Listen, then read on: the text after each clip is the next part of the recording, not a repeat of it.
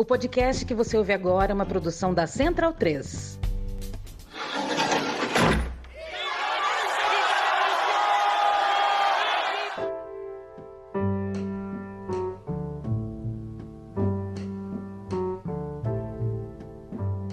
Começa agora Guilhotina, o podcast do Le Monde Diplomatique Brasil.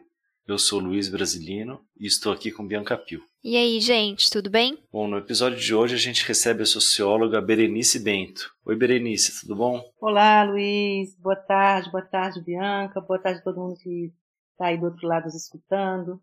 Boa tarde, Berenice. Bem-vinda aqui ao nosso episódio 142 do Guilhotina. Professora associada do Departamento de Sociologia da Universidade de Brasília, Berenice é pesquisadora 1D do CNPq, com pós-doutorado pela City University of New York e realiza pesquisas na interface de sociologia e antropologia nos temas colonialismo, estudos queer, direitos humanos e marcadores sociais da diferença. Em 2011, Berenice recebeu o Prêmio Nacional dos Direitos Humanos. Seu último livro é Brasil Ano Zero: Estado, Gênero e Violência, que foi publicado pela editora da Universidade Federal da Bahia. A obra aborda as conexões entre o impeachment da ex-presidente Dilma Rousseff, os reiterados ataques às questões dos gêneros e das sexualidades, o aumento da miséria e a eleição de Bolsonaro. Como a Bianca colocou agora, a categoria do gênero atravessa o livro como um todo aí como um elemento fundamental né, para compreender o momento que o país vive atualmente. Eu queria te pedir para explicar um pouco como é que o gênero ajuda a gente a entender isso, começando uhum. por um uhum. caso concreto né, e emblemático, que foi justamente o, o impeachment da presidenta Dilma. Né?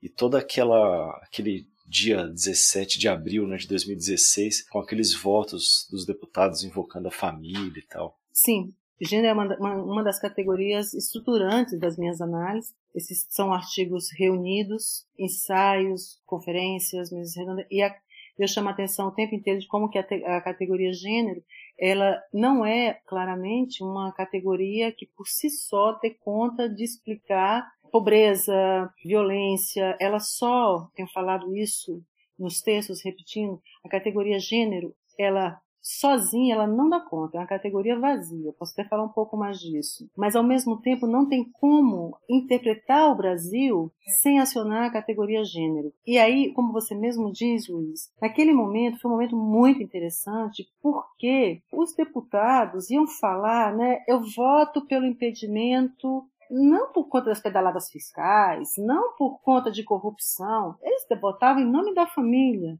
né? Da família tradicional. O que, que aconteceu no Brasil nos últimos anos que essas pessoas tiveram necessidade de ir no espaço público, um espaço de poder e defender o tipo de família? Bom, o que acontece é que nós temos um avanço de uma agenda política de luta por reconhecimento de movimentos feministas, movimentos feministas negros, movimentos LGBT QI, PTT+, né? quer dizer, um conjunto de novos movimentos sociais que dizem do direito que eles têm de terem uma vida não precária, que têm o direito de terem a sua cidadania reconhecida tanto na questão do nome das pessoas trans, o direito ao controle sobre os corpos com a questão da interrupção de uma gravidez indesejada, com a questão do casamento civil entre pessoas do mesmo sexo. Pois bem, toda essa luta por reconhecimento que é instaurada nos últimos, quer dizer, já tem muito tempo, mas acho que como você, nos governos do PT, nós tínhamos canais de conversa. Não é que fosse maravilhoso, não, não era mesmo. Mas nós tínhamos canais de conversa internos dentro do governo dos governos petistas, né? E esses canais, com os movimentos sociais, organização das conferências estaduais LGBT, feministas, né? Eles produzem claramente, né? Alterações e mudanças dentro da família. Quer dizer, aquela cena, portanto, que acontece ali, que é inclusive um dos artigos que compõe o meu livro, que é Aos Vencedores no Escarro, né? e tem vários outros textos que vou pensar a importância da família, está dizendo para a gente, revelando de forma muito clara e nua como a categoria gênero não é da ordem do biológico. Quando eu discuto masculino e feminino, estou discutindo relações de poder que são estruturantes do Estado. Né? O Estado não é uma entidade que está longe. O Estado-nação ele se fundamenta a partir de uma concepção né, do que é família. A família heterossexual, de preferência branca, de preferência religiosa. E o que você tem é um avanço de, de atores sociais. E, pois bem, isso tudo é identificado esse avanço dessa agenda política e das lutas pelo reconhecimento das dissidências sexuais de gênero como sendo o responsável o PT. Então, quando eu digo fora Dilma, eu estou dizendo, na verdade, fora gays, fora feminista, vocês não têm que estar aqui, vocês não têm que ter família, vocês não têm que ter direito, né? Então é como eu leio a importância, não é o determinismo, mas a importância de incluir o gênero como uma categoria analítica para interpretar o Estado brasileiro, né? articulado com outras categorias, como raça, gênero, né? É um pouco isso que eu proponho ao longo dos alguns ensaios que eu faço nesse livro. Né? Vamos interromper a nossa conversa só um pouquinho para contar para vocês uma novidade. O Diplo agora tem um aplicativo para leitura da edição impressa. Se você é assinante, basta acessar do navegador do seu celular ou tablet o endereço app.diplomatic.org.br. Eu vou repetir app.diplomatic.org.br e salvar o endereço na sua tela inicial. Aí é só você fazer o login e escolher qual edição quer ler. Se você ainda não é assinante, acesse diplomatic.org.br/assine e faça sua assinatura digital a partir de R$ 9,90 por mês e tenha o seu diploma sempre à mão. É, e se isso tinha começado já antes disso, né? Você até comenta no livro sobre um, uma polêmica que eu já tinha até me esquecido sobre o Enem de 2014, que tinha tido como tema da prova, falava de uma, uma citação do, do livro da Simone de Beauvoir, mas isso continuou, né? Dali do impeachment até e foi fundamental até para a eleição do Bolsonaro, com ele não, com a reação ao ele não, né? Exatamente, quer dizer, você tem movimentos que são meio que assim, múltiplos, quase um rizoma, sabe aquela coisa de um rizoma que você acha que vai para um lugar e aparece em outro a ponta da planta, como uma grama, né? Movimentos rizomáticos. Mas o que eu chamo a atenção, e aí é o meu diálogo que eu tenho mais intensamente, principalmente no, no, no capítulo, né, que eu vou quando o medo se transforma em ação política, na parte 1 do livro, né? Quando eu chamo a atenção, conversando com a esquerda, né? Olha só, aquilo que vocês chamam de, de perfumaria, né? aquilo que vocês chamam de questão secundária, que é a questão das morais, que é a questão dessas bobagens, que é a questão identitárias e tal. Veja, foi garantidor, inclusive, de votos, né? Uma das agendas da campanha antigênero do Bolsonaro, né? Que junto com aquele grupo de parlamentares, antes, muito antes até quando ele já ele era parlamentar, se articula no Brasil e nos estados movimentos antigênero para barrar projetos de educação, né, projeto como Lei de Diretrizes e Baixas de Educação, LDB, que era no momento que estava fazendo a revisão dos planos nacionais de educação, planos estaduais de educação, planos municipais, onde a questão do gênero aparecia como um dos vetores importantes. E eles se mobilizam intensamente, assim, não, aqui não. A escola está sendo invadida por esse bando de travestis, gays, tal. Bom, a partir de 2013, você tem então um avanço dessa coisa do antigênero, né, da chamada, que eles vão nomear como ideologia de gênero. Veja, eu chamo a atenção disso porque o Bolsonaro, ele transforma isso em plataforma política, não só no Brasil, mas isso é um movimento latino-americano, aliás, mundial, né, dizer o seguinte, no meu filho ninguém toca. E era um movimento muito forte. O que eu estou chamando a atenção é o seguinte, olha, não tem como desprezar a dimensão da cultura, para pensar como os sujeitos se movem na cena eleitoral. Quando ele inventa aquela história do kit gay, do livro, e faz a ideia do fake news, sim, mas as pessoas estavam convencidas de que, de fato, tinha essa história do kit gay, etc. Porque você tem, na vida real, os sujeitos né, feministas tal, ocupando espaço de poder. Que espaço de poder que eu estou falando? O espaço público de construção de movimentos sociais. Né? Então, essa que me parece ser uma das questões centrais do meu livro. Eu o seguinte, olha, é essa questão, nós estamos nos movendo na questão do poder. Não tem como só discutir grupos econômicos concentração de renda, distribuição desigual da riqueza, isso é fundamental. Mas junto com isso tem um outro projeto de nação onde estão excluídos negros, as lésbicas, os gays, as travestis, os indígenas. Quer dizer, o projeto do Estado-nação da, da elite branca é para poucos. Os outros entram como o resto, entendeu? E Berenice, no seu livro outro conceito que aparece bastante, né, também é a família. Não é que ela aparece muito no seu texto, mas enfim, você cita para fazer as suas análises, né? Inclusive você questiona, né, o conceito de família. Mas por que que família é tão central nessa retórica dos conservadores, sobretudo quem está na, na política, né, quem está fazendo política e inclusive nesse atual governo? Porque a família, a família é entendida numa teoria política clássica como a dimensão do privado. Aquele lugar onde você tem uma divisão binária, que é o público e o privado. O privado é o lugar da família, do afeto, né, de um outro tipo de racionalidade, né, que é movido pela emoção, pelo amor, pelo cuidado. E o espaço público, ela é de outra ordem, é o espaço da lei, da ordem abstrata, né, da impessoalidade, da racionalidade. Pois bem, o que eu aponto nos textos, e tenho trabalhado isso há algum tempo, é o seguinte: isso não é, obviamente, nada que eu inventei, mas eu operacionalizo os que eu vou falar nas minhas análises de conjuntura. Pensar que o privado, ele é político, né? mais do que isso. Pensar que o lugar da família é um lugar atravessado, ele é constituído, ele é atravessado por relações de poder. Então, quando você vê, por exemplo, uma mãe que expulsa uma jovem, uma criança de 12 anos de casa, um menino de 12 anos, porque ele gosta de coisas de menina, ele é identificado imediatamente como bichinha, como gay, e a mãe expulsa, o pai expulsa, né? Por que, que ele expulsa? Porque naquele lugar, naquela casa, está se produzindo, é, um processo, é uma fábrica, a família é uma fábrica de produção continuada né, de seres heterossexuais. O sucesso da família, o sucesso do pai e da mãe está em produzir seres heterossexuais. Essa é uma das missões para a qual a família hegemônica foi planejada.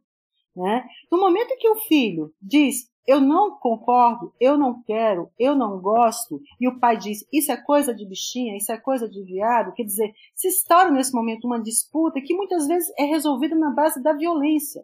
Eu não tenho a menor dúvida que um dos lugares que um dos elementos que, aliás, que estruturam a vida familiares desse país, né, até pela nossa herança é, escravocrata, é a violência.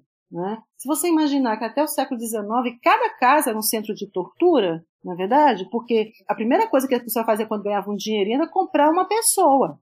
Né? Essa prática, então, da casa como centro de tortura, né, como centro de poder de um determinado sobre, lugar sobre outro, atravessa e constitui até hoje os nossos dias. Mas, obviamente, que não com a escravidão. Quer dizer que, primeiro, dizer isso, que ao falar de família, estou falando de relações de poder, é o lugar de produção, de fábrica, de produção de heterossexualidade e que os desvios, as divergências com a norma que os pais performatizam, né, o que é certo, o que é errado, é punido, né, às vezes com a morte. Inclusive tem casos no meu livro que eu cito de pais que matam filhos porque o menino era feminino, né, porque tinha crianças de 6, 7 anos que a gente escuta, né, que são agredidos e torturados até chegar à morte. E como que isso se conecta, né, a questão da família com a ideia do Estado e nação? Porque quem pode habitar essa fronteira, né, o Estado e nação é uma fronteira muito controlada, simbolicamente falando que eu estou dizendo. Ela é controlada porque quem pode habitar são esses seres que eu falei anteriormente, que é heterossexual, de preferência branco,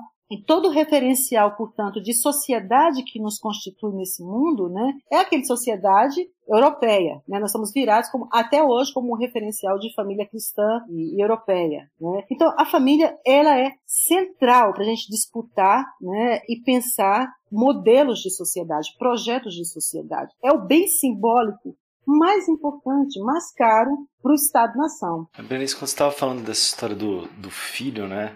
Lembrei da sua resenha que você faz do livro do Richard Miskolci, né? Desejos Digitais. E aí eu queria pedir para você comentar uma coisa que você observa no livro, que é que ele fala essa a transferência da responsabilidade pela honra da família, né? Que passa deixa de ser exclusivamente da mulher e passa a ser também dos homens, principalmente dos filhos, né? E aí acho que vem aquela frase do, ou isso que você falou que às vezes chega até às vezes de fato que é do prefiro um filho morto do que um filho gay, né? Exatamente. Quer dizer, essa formulação, a ideia da honra deslocada, né, é uma formulação que eu proponho ao ler o livro, é uma resenha, né? Porque, veja, quem está nos escutando, o livro Brasil Ano Zero é um compilado de textos, alguns inéditos e outros já publicados, né? E eu faço essa resenha do livro do Richard Scott, né, Desejos Digitais, e ao ler né, aqueles relatos do medo, né, a ideia do armário, pessoas que não querem sair do armário, que não podem sair do armário, têm pavor E aí eu, eu sugiro a seguinte interpretação. Eu digo o seguinte, que nós pensamos a noção da honra, né, sempre vinculado, porque pensar honra, o código de honra, nós estamos nos movendo no âmbito relacional, quer dizer, é a partir do comportamento de uma outra pessoa que eu me torno uma pessoa honrada. Então, se minha esposa me trai, ela me mancha no espaço público, ela me, me, me polui. Então, a forma de resolver essa poluição é matá-la. Essas histórias que até muito pouco tempo os tribunais julgavam crimes de feminicídio tendo um dos, dos é, argumentos para absolver os criminosos a ideia do, da lavagem da honra. O que eu digo é que, que a gente observa com a violência contra as pessoas trans, né, gays, lésbicas, é um deslocamento do código de honra. Né? Eu sugiro que quando tem a violência né, do pai e da mãe contra um filho ou uma filha que se nega a cumprir a lei paterna e a lei materna da heterossexualidade, está por trás. Caramba, a sociedade vai dizer que eu fracassei. Eu fracassei no meu principal papel de produzir seres heterossexualizados. É o meu fracasso. Então, assim, o medo do comentário do vizinho, fundamentalmente, é o medo que diga que eu fracassei. O que eu estou dizendo, portanto, é que a ideia da honra da família é colocada em xeque nesse momento. Então, o controle da sexualidade do filho, da filha e do gênero, né, é uma forma, portanto, de proteção da família. E Berenice, falando um pouco agora desse atual governo, eu queria que você comentasse sobre a importância da ministra Damares, né, em um governo como o do Bolsonaro, porque muitas vezes a figura dela é tratada de uma maneira caricata, enfim, e fica aquela produção infinita de memes, mas ela tem uma função ali que é bem importante e que vai justamente nessa linha da defesa da família, né? Perfeito, perfeito. É, é exatamente isso, Bianca. Você pensa que tem alguns textos, ensaios que eu escrevi sobre Damares no, no, no livro. Um deles é Damares, uma metáfora de ministra, né?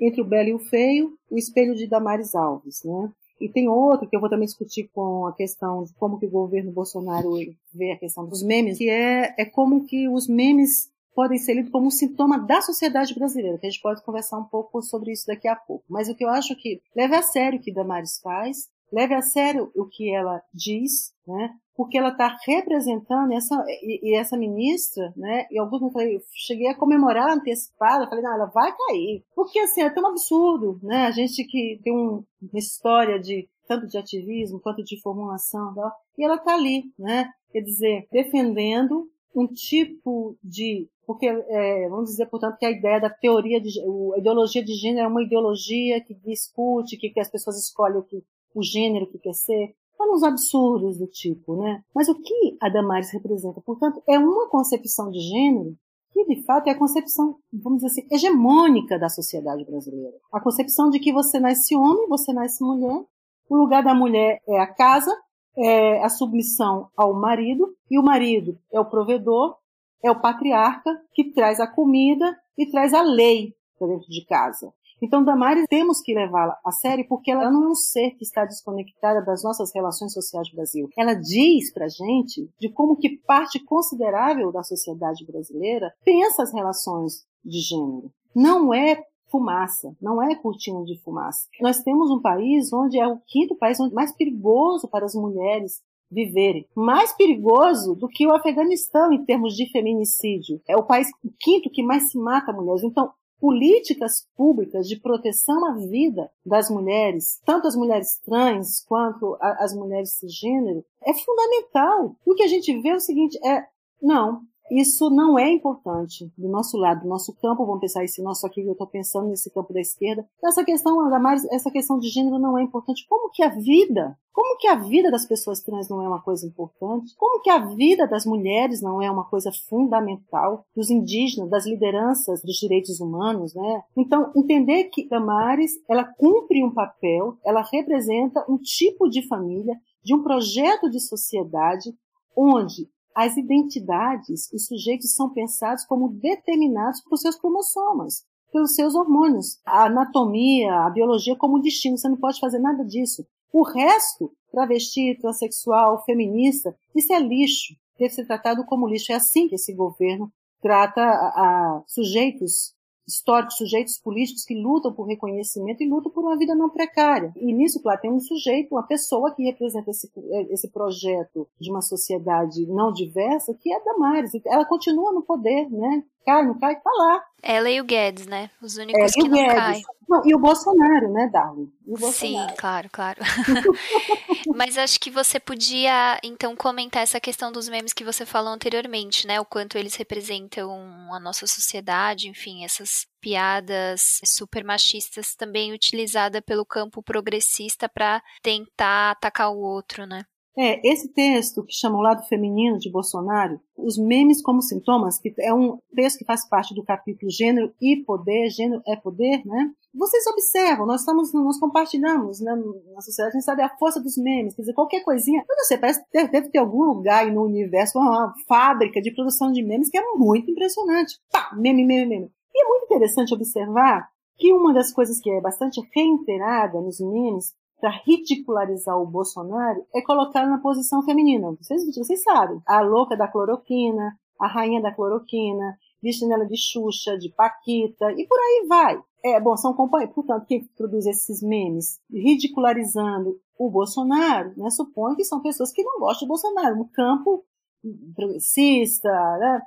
Tá. Mas veja, quando, na época da Dilma, né, é, os memes ou do Lula, né, utilizavam a ideia do feminino para desvalorizar Dilma, o Dória, né? O Dória sempre com os memes vinculando ele à questão é, de uma orientação sexual não heterossexual, porque ele gosta de roupas extravagantes, roupas apertadas, ou seja, colocam ele como mulher. O que, que eu digo, portanto? Que é uma, a forma, eu, existe uma estrutura de gênero que organiza a sociedade brasileira, onde o feminino é a parte inferior, isso não é novidade, e o masculino é a parte superior, que tem poder. Então, essa estrutura de gênero, ela constitui, ela atravessa tanto aqueles companheiros de esquerda, meus camaradas amados, quanto aqueles fascistas. Tanto o fascista quanto meus camaradas de esquerda acionam o feminino para desvalorizar uma posição política. E, portanto, nesse ponto eles se encontram.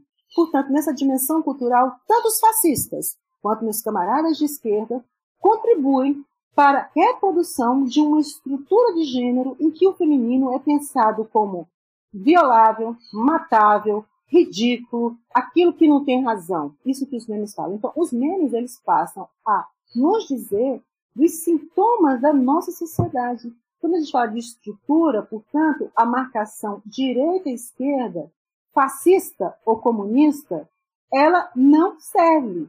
Porque tanto fascista quanto o camarada comunista né, pode matar sua mulher, pode agredir sua mulher, entendeu? E os memes, portanto, é uma forma reiterada, violenta de reposicionar o feminino no lugar que ele deve ser, aspiado, né? Que é o lugar inferior, ridicularizado. É, e quanto o direito, enfim, as políticas em gerais são produzidas a partir desse ser universal que é um homem branco, hétero, enfim, etc. E a gente só consegue alguns avanços justamente quando tem pressão dos movimentos sociais, das organizações da sociedade civil, né? Exatamente, né? É muito duro, é tudo é difícil. A gente estava falando, estava lembrando da da cena daquela, acho que foi Marina, aquela garota que naquela audiência que aquele bando de homem né, em torno dela quando ela foi estuprada, não sei se lembram dessa, dessa desse caso. A Mariana Ferrari, né? Exatamente, né? É, eu, inclusive eu escrevi um texto que não está nesse livro, que é Ela Mereceu Ser Estuprada. Aspiado porque foi uma fala do Bolsonaro, ela merece ser estuprada quando ele foi numa discussão com a deputada Maria do Rosário, né, ele falou assim, você é tão feio, tipo assim, não merece ser estuprado, né? Ou seja, até para você ser violada, estuprada, você tem que, é quase que, eles são tão, o, o, masculino é tão potente, é tão poderoso, né, que até o fato de te estuprar é um favor que ele tá te fazendo, né? Então aquela cena daquele, nem um copo d'água ofereceram para aquela garota, né, nem, pra, nem um intervalo, aí você fala, não, nós estamos em 2020, sim, em 2020 você tem feminicídio, né? Você tem famílias que expulsam fi a filha porque engravidou. Você não tem uma legislação de amparo né, a pessoas que querem interromper a gravidez, por que motivo seja, por que motivo seja, querem interromper, você não tem um amparo de cuidado, né? Então, acho que é isso, não tem políticas públicas, e a política pública não está nesse meu livro, né? O que eu estou tenho trabalhado há dois, três anos com muito afinco, que é um conceito, ele aparece muito rapidamente aqui em uma entrevista que eu dou, que é o conceito de necrobiopoder, de como que o Estado ele está o tempo inteiro produzindo mortes, né? A ideia de que a escravidão é algo do passado, sem dúvida, ela é do passado, mas o Estado promotor da morte, a morte das travestis, os policiais, eles aparecem como atores principais na promoção da morte. Veja o sistema penitenciário, o que são as prisões, quantas pessoas que não conseguem nem ter o direito ao julgamento, Veja os autos de resistência, às vezes é a execução que o Estado promove, ao mesmo tempo que esse Estado promove continuadamente morte em políticas continuadas de genocidade, como eu gosto de nomear, Quer dizer, que não é um ato único de vai lá e mata, mas são atos continuados de promoção da morte para determinadas populações. Por outro lado, ele promove vida, ele promove cuidado, ele promove empréstimos milionários, paga dívidas milionárias, favorece determinados grupos econômicos. Estou dizendo o seguinte, que e nesses grupos você vai ver qual que é a composição racial, qual que é a composição de gênero, qual a composição de sexualidade. É a hegemônica, é a hegemônica. Quer dizer, a luta ainda no âmbito da luta por justiça social, por uma democracia real, que não fique simplesmente nessa democracia anêmica, essa democracia de faz de conta que é o voto a cada quatro anos, né? Está na hora do dia. Nós estamos ainda muito longe de pensar que os sujeitos que habitam esse território-nação sejam considerados como cidadãos e cidadãs mesmo, né? Uhum. Eu quero fazer uma retificação. Eu falei o sobrenome da Mariana errado. É Mariana Ferrer, não Ferrari, Mariana Ferrer. Inclusive, quero citar que no dia 7 de outubro saiu uma decisão do Tribunal de Justiça de Santa Catarina que manteve a sentença da primeira instância que inocentou o empresário André de Camargo Aranha por três votos a zero. É uma coisa impressionante. É uma coisa você entende que entrar na justiça, isso que nesse dossiê que eu organizei agora da revista CUT, é algo estarrecedor. O Estado, nesse caso aí, né, não foi um policial que a violentou, que, porque a cena não foi. Foi um, um jovem branco de classe média alta, né? E que o Estado é dele, entendeu? O Estado é dele. Mas ela, ela acredita que ela pode conseguir ter reparação e ela entra na justiça. Então ela tem que. Isso que as mães falam, as mães que têm seus filhos executados pelo Estado, né? Veja, o Estado comete o crime, o Estado assassina meu filho. E eu tenho que demandar dessa mesma instituição que matou meu filho justiça. E aí, como ele tem, o Estado tem que garantir o seu poder, o seu capital simbólico, ele vai fazer de todas as formas para que essas mães desistam de justiça. Né? Qual que é uma das técnicas? Repetir a história. Audiência, audiência, repete, repete. Né? E parte considerável, né, não chega, os policiais não são, não são punidos, não chega a um fim o processo. E o caso da Mariana, ele vem reiterar isso que você tinha falado anteriormente, Bianca, de quem é esse Estado. O Estado, portanto, é isso, o Estado, ele é um Estado que ele é de uma classe dominante, mas tem essa classe dominante economicamente, ela tem outras bases de sustentação com fundamento em raça, em gênero sexualidade e em religião. Porque você não vê pessoas do candomblé, pessoas da Umbanda, muçulmanos, né, dentro do Estado em posições de poder. Né? Então, assim, é, impressionante. Quer dizer, não é impressionante, né? é a história que está diante da gente dizendo para que, que serve, quais os interesses que esse Estado atende. Como é que essa heteronormatividade que você estava falando funciona para alimentar essa violência de gênero que você também comentou agora, mas eu queria acrescentar um outro elemento que você falou pouco, que é a questão do transfeminicídio, né? Que aí essa questão da, da heteronormatividade fica patente, né? É, eu vou começar um pouquinho pelo final da questão, isso que você apresenta aqui, é, também eu acho que é uma, uma, contribuição das minhas pesquisas, né, que eu vou não estar tá aqui, porque aqui são artigos, ensaios, né, e tem outros artigos meus que são mais longos, de fôlego, né? Um deles é quando eu discuto e proponho o conceito de transfeminicídio para nomear a natureza da violência que é cometida contra as, contra as mulheres trans, porque é da ordem do gênero a violência contra as mulheres trans. O que significa ser da ordem do gênero? Significa que um dos efeitos dessa minha afirmação é que a legislação hoje, como o feminicídio, como as delegacias de mulheres, lei protetiva de gênero, essas mulheres trans elas têm direito a acessar porque a violência que é cometida contra elas é motivada pelo gênero. O que, que significa, né? Como é que nós pensamos, e aí eu acho que se conecta com a tua outra questão da heteronormatividade, Luiz, como é que a gente pensa o humano? A gente fala assim, direitos humanos, né? Tem direitos humanos. É, mas vamos perguntar para a cabeça da gente, o que é o humano? Vamos tentar materializar isso, né? Quando a gente fala em humano, a gente pensa imediatamente ao nível da materialidade, homens e mulheres, certo? E quando eu penso em homens e penso em mulheres, eu penso em um corpo apropriado para esse homem, um corpo apropriado para essa mulher, um corpo sexual. Então vou chegar a um ponto de redução que é vagina e pênis. Né? Então, o nível de genitalização da humanidade chega a dizer o seguinte: qual que é o ato fundante do feto quando está na barriga da mãe? É quando o médico diz é uma menina ou é um menino. Então, essa concepção que nos funda no mundo, que tem como pressuposto a genitalização da humanidade, faz com que, que tudo que saia dessa binariedade biologicamente instituída tenha que ter um lugar, ou é o hospício, ou é a prisão, ou é o cemitério.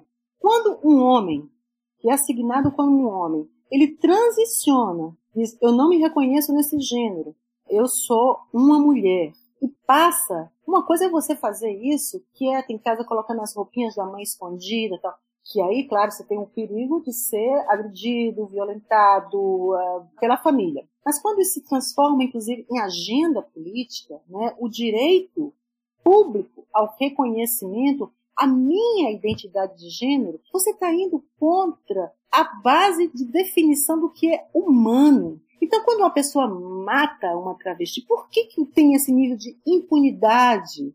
Não só a questão da impunidade, Luiz, mas se você pensar como são as mortes, o ritual de morte das pessoas trans, as travestis, né, é do cenário do horror.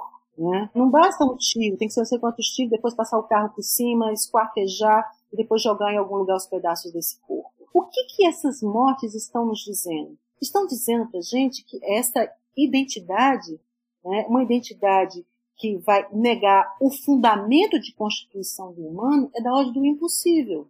Então, o que esse sujeito, quando faz esse assassinato, né, ele acha, na verdade, que ele está fazendo o que é um processo de asepsia da humanidade. Ele está varrendo.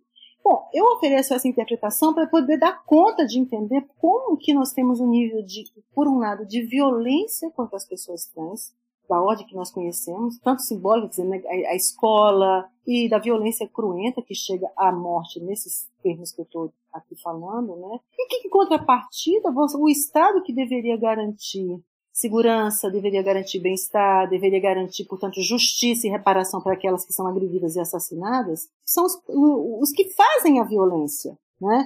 Então, quando vocês têm cenas de, de, agressão, de violência na rua contra pessoas trans, e é assim, vamos na delegacia. O que, eu vou fazer na delegacia?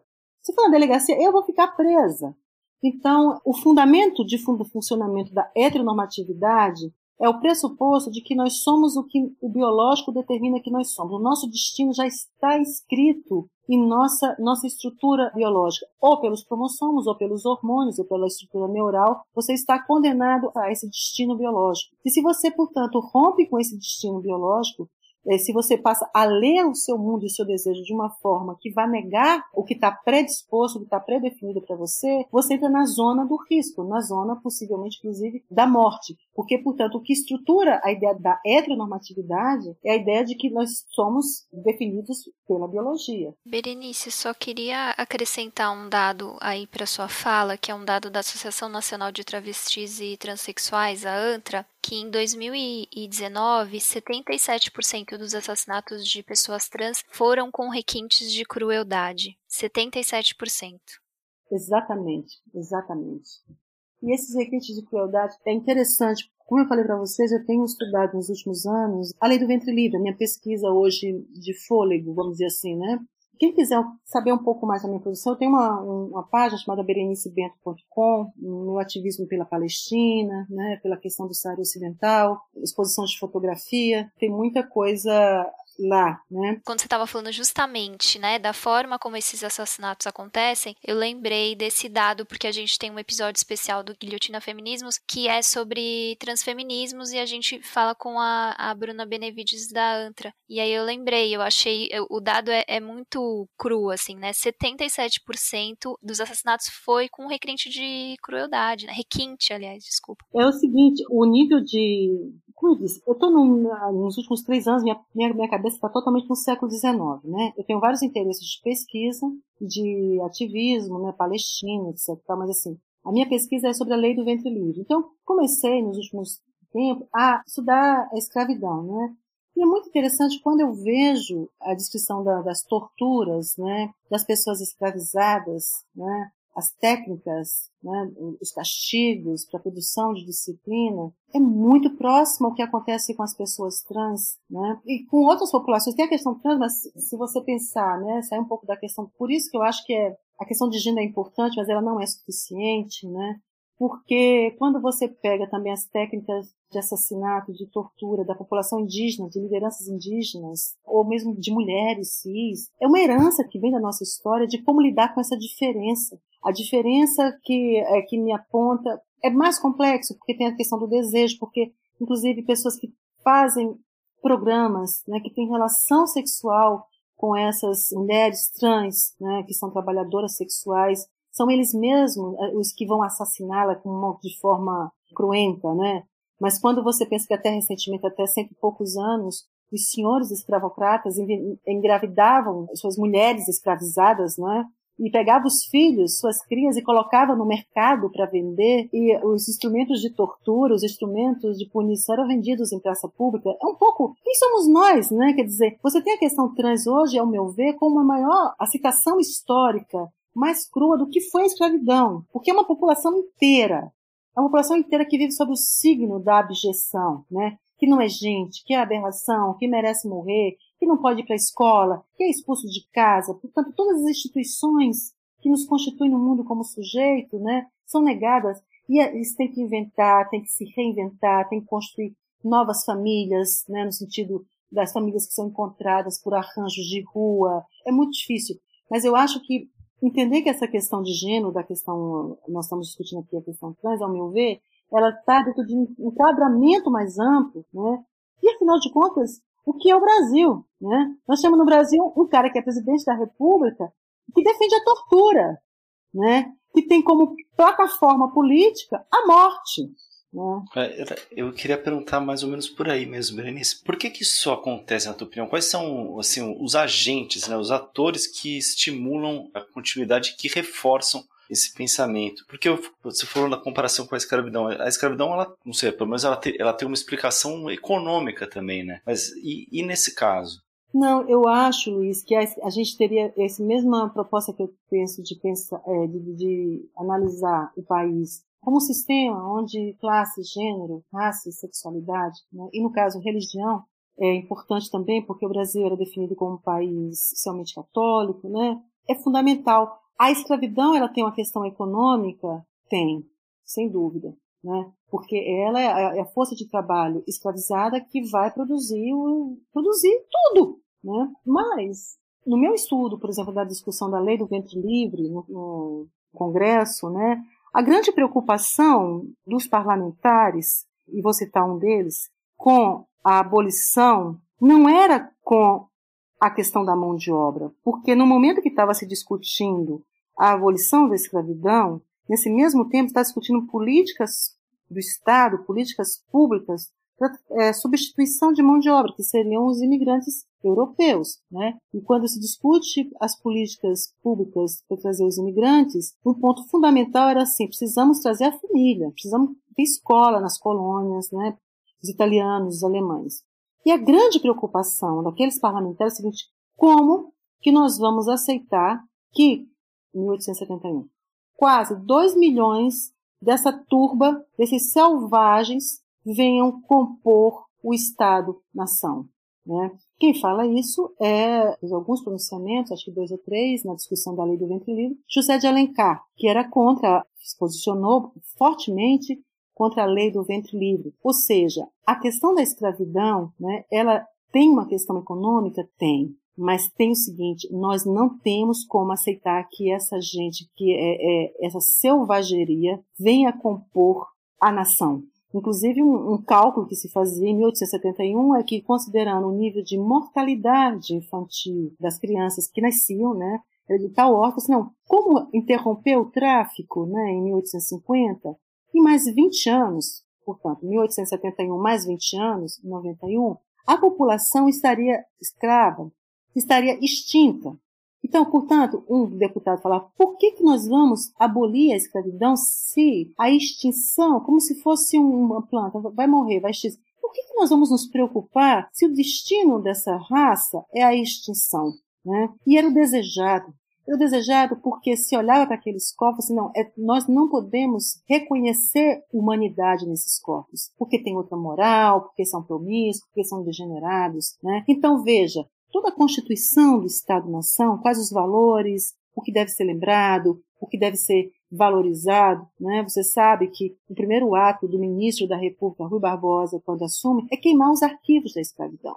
Né? Então, eu peguei um pouco esse gancho que você falou, Luiz, para dizer que a questão econômica é uma das dimensões né, para explicar. E por que que, veja, a primeira lei que vai discutir a questão da abolição direta vai fazer uma discussão de gênero que é a lei do ventre livre. Portanto, nós não podemos entender o Brasil se nós não fizermos esses cruzamentos, que, ao meu ver, muito é, ainda preliminarmente estou propondo como sistema. Então, veja, eu vejo a questão do, do assassinato das pessoas trans dessa forma cruenta e vejo que isso, na verdade, tem uma linha de continuidade, né? É como se o século XIX estivesse aqui entre a gente, já não exclusivamente com relação às pessoas negras, né? mas com as pessoas trans, indígenas, né? Quer dizer, nós somos constituídos sob esse signo da violência, uma violência que não deixa a desejar nada para os fascismos da Europa, né? Uhum.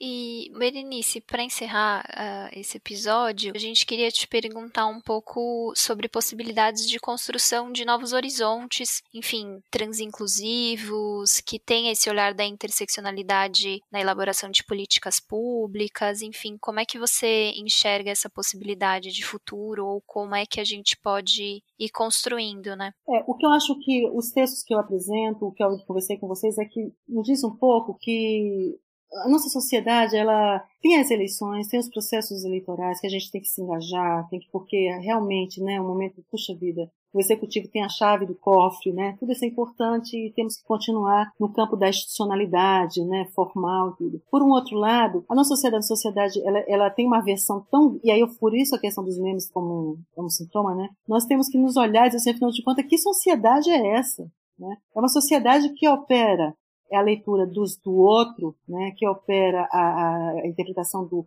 da diferença como desejo de morte, né? Como se fosse a ideia do, dos microfascismos estivesse o tempo inteiro pulsando. Porque a gente fala da ditadura militar, a ditadura militar é uma tragédia, mas a ditadura, a ditadura militar ela só pode ser compreendida em um contexto de um país que teve quase 400 anos de escravidão. Se você me pergunta em termos de alternativas, eu acho que talvez eu diria que o principal desafio para mim, como pesquisadora, ativista, né, esse lugar borrado na minha existência, que é pensar e atuar, é interpretar o Brasil. E a interpretação como ato, né, como ato de buscar caminhos, quer dizer, quando eu digo dizer, interpretar como buscar caminhos, interpretar, não existe a coisa de interpretar longe, né? Quando eu digo, por exemplo, o que, que Bolsonaro e Mourão representam? Quando Bolsonaro e Mourão dizem, não, nós, temos, nós não temos problemas de racismo no Brasil, nós não temos problemas de, de, violência no Brasil. Eles estão citando, eles estão ocupando o lugar de fala daqueles parlamentares lá do século XIX.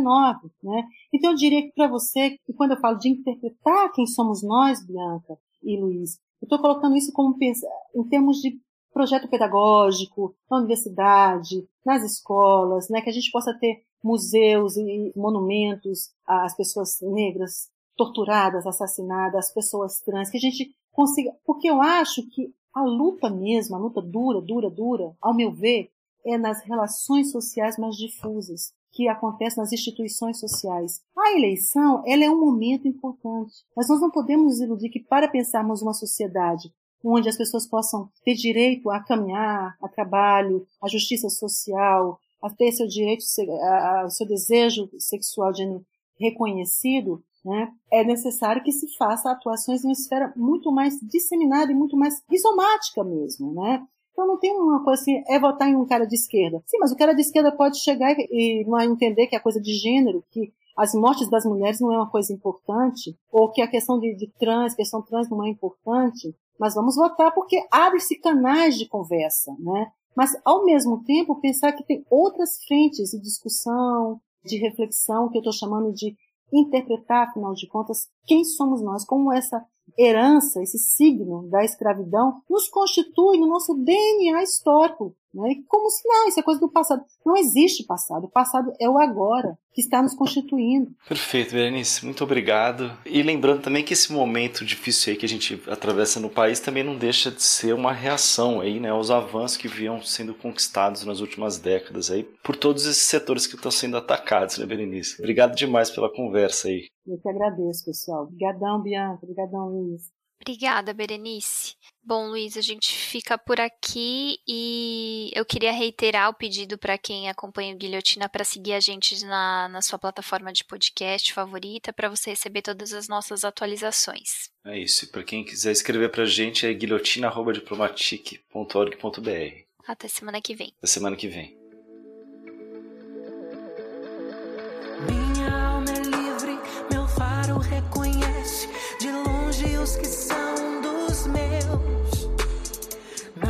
Peça que eu te siga. Nem diga não a mim mesma. Minha alma é livre, reconheço os meus de sina e transparência. A lua brilhante em noites negras. Eu conheço suas veredas.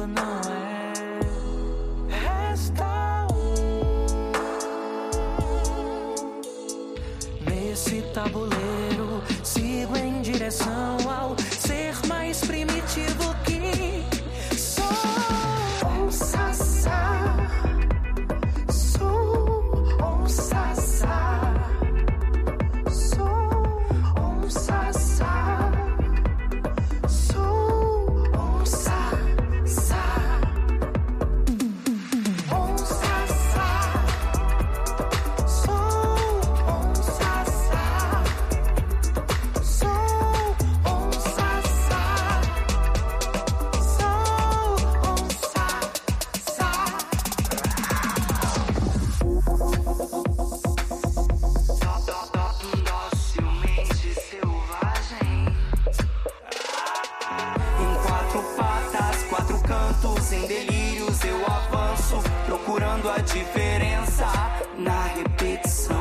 Com caninos de felina, mastiguei minhas entranhas com carinho, e agora eu vou te devorar.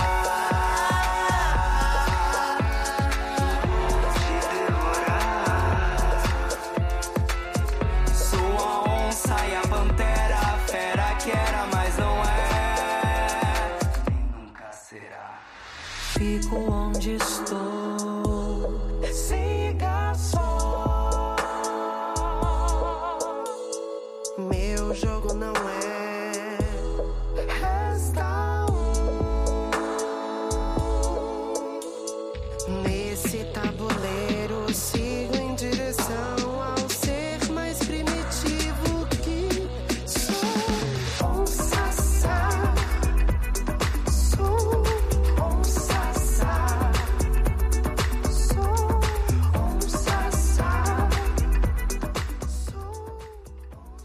Guilhotina é um podcast do Le Monde Diplomatique Brasil. O roteiro, a produção e a apresentação é de Bianca Pio e Luiz Brasilino. Edição de Domênica Mendes. Apoio técnico Central 3.